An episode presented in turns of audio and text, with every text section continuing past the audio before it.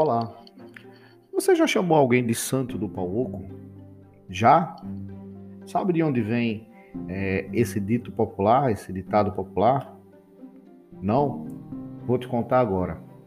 O termo santo do pau oco é uma expressão muito popular no Brasil que é utilizada para designar um indivíduo de caráter duvidoso, né, mentiroso, né, fraudulento nas suas ações, uma pessoa falsa, hipócrita.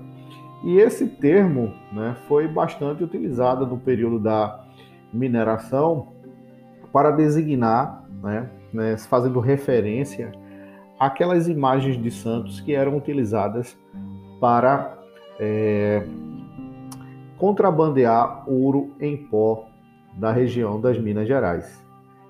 Esse termo tem uma ligação muito é, bacana né, uma ligação muito próxima, melhor dizendo, com a revolta Felipe dos Santos, ou né, revolta de Vila Rica. E é sobre isso que a gente vai conversar agora, tá?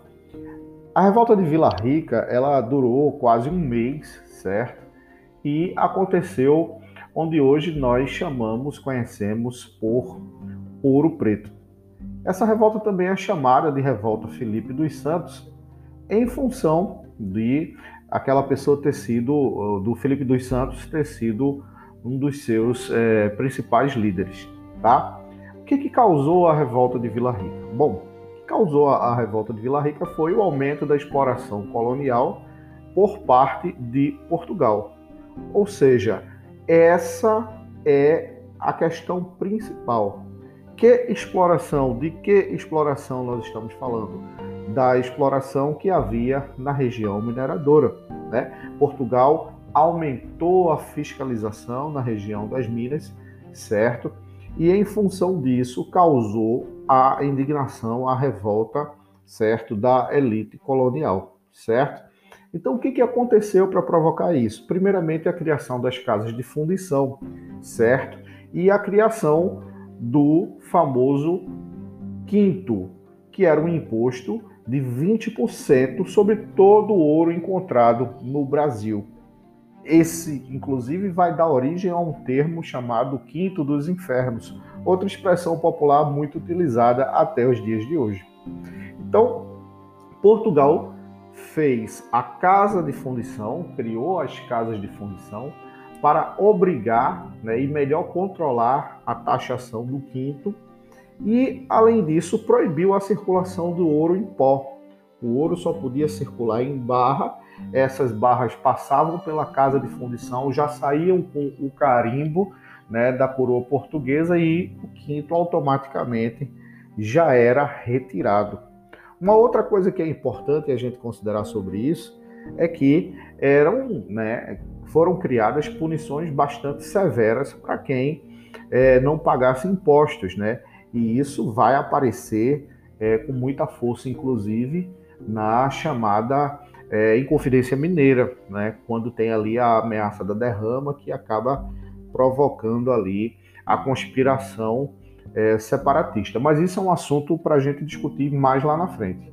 Por agora, vamos focar na revolta Felipe dos Santos. O que, que a revolta queria? Bem, eles queriam simplesmente o fim das casas de fundição, ou seja, eles queriam diminuir o controle de Portugal do ouro, né? O controle que Portugal tinha do ouro que era extraído na região das Minas Gerais, tá?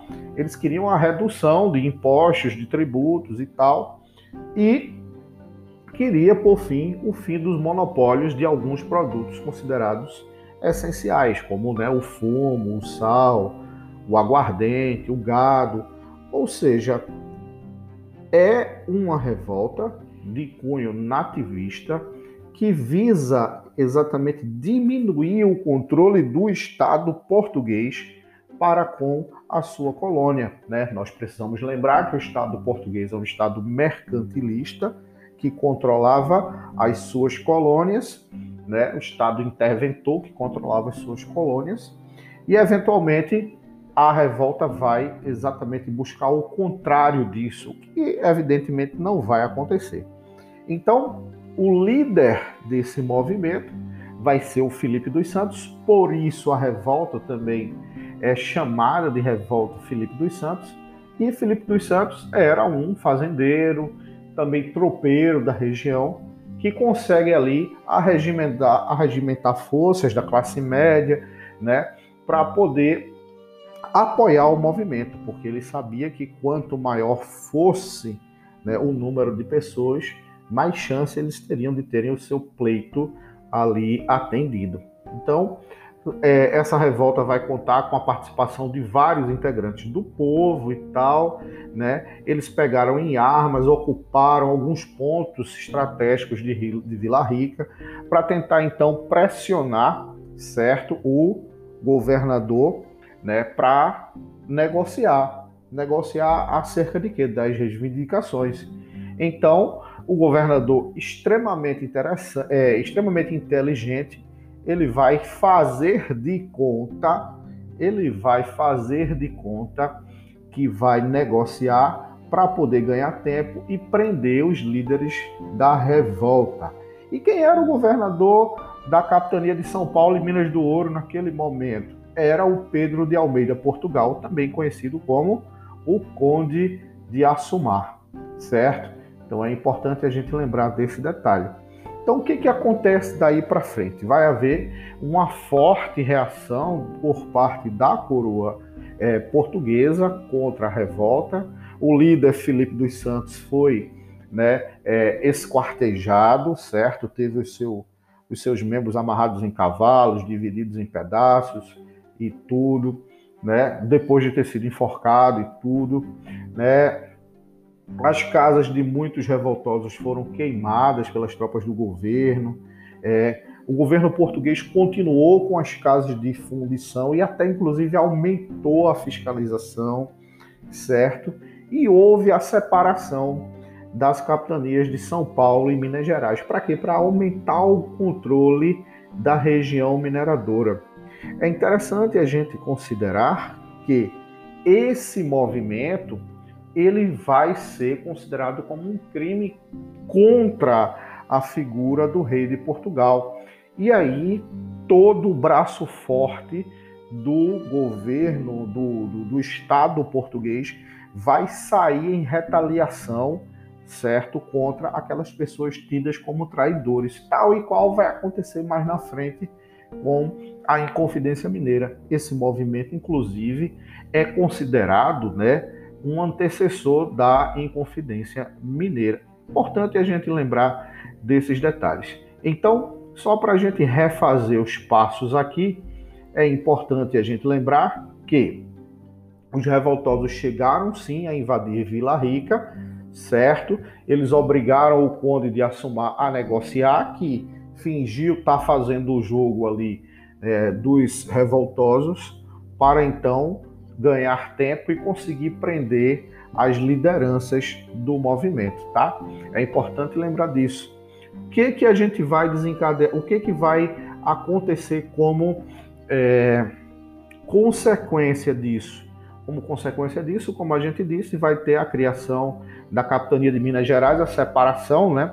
Porque antes era São Paulo e Minas do Ouro, vai ter a, a capitania das Minas Gerais, certo? Vai aumentar o controle na região das minas e, é claro, sob o escoamento da produção.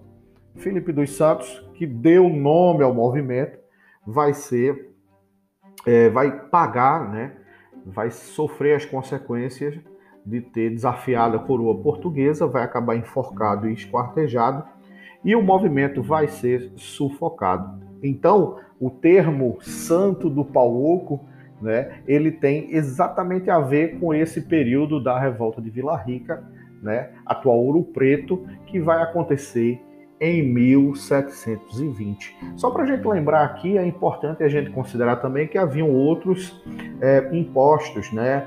A, a finta né, era um imposto também que era cobrado na época, que equivalia a 30 arrobas, certo? É, de ouro anuais que deviam ser pagas né? e a captação também, que era um imposto pago por cabeça, ou seja, por escravo que trabalhava na região mineradora. Então, se você levar em consideração que o ouro de aluvião, certo, era extremamente difícil de ser extraído, né, a gente conclui claramente porque o imposto a ser cobrado, o imposto que era cobrado, melhor dizendo, ele era extremamente pesado para os mineradores. E isso então vai criar atenção na região, que acaba desencadeando na revolta Felipe dos Santos e posteriormente na Inconfidência Mineira. Beleza? Um abraço para todo mundo e se liguem nos próximos episódios aí que a gente vai estar tá colocando. Um abraço.